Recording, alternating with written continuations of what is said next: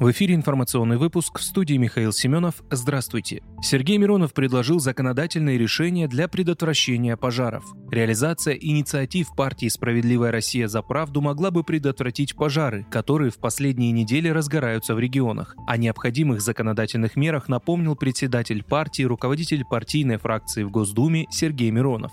По данным МЧС, пожары зафиксированы в 77 регионах. В половине субъектов введен особый противопожарный режим, в нескольких – режим ЧС. Особо напряженная ситуация складывается в Курганской области, где огонь угрожает населенным пунктам. Очень скоро ландшафтные пожары сменят лесные, для предупреждения которых также не принимается необходимых мер, указал председатель партии.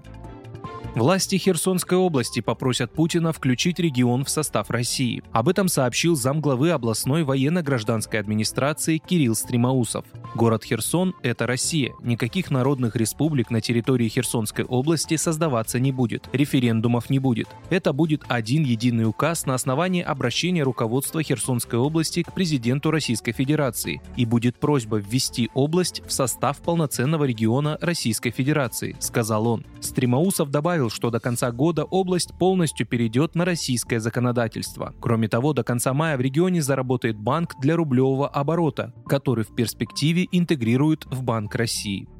В России начнут выплачивать новое ежемесячное пособие на детей от 8 до 17 лет. Об этом сообщил премьер-министр Михаил Мишустин. Сегодня начинаются выплаты нового ежемесячного пособия на детей от 8 до 17 лет для семей с невысокими доходами. Уже поступило свыше 2,5 миллиона заявок, заявил он на заседании правительства. Отмечается, что средства будут доставляться Почтой России либо перечисляться на карты родителям, подавшим заявление через портал госуслуг МФЦ или пенсионный фонд. Размер помощи от 6 до 12 тысяч рублей в месяц. Новые выплаты на детей из семей с низким доходом в марте предложил ввести президент России Владимир Путин.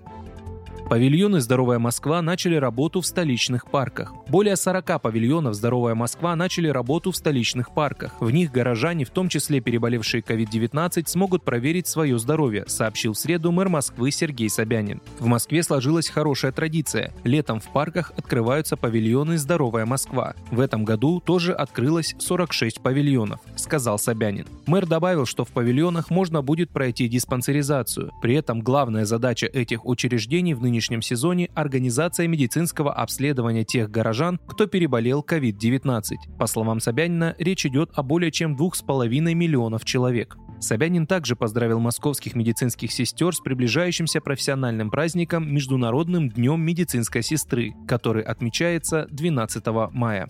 Вы слушали информационный выпуск. Оставайтесь на справедливом радио.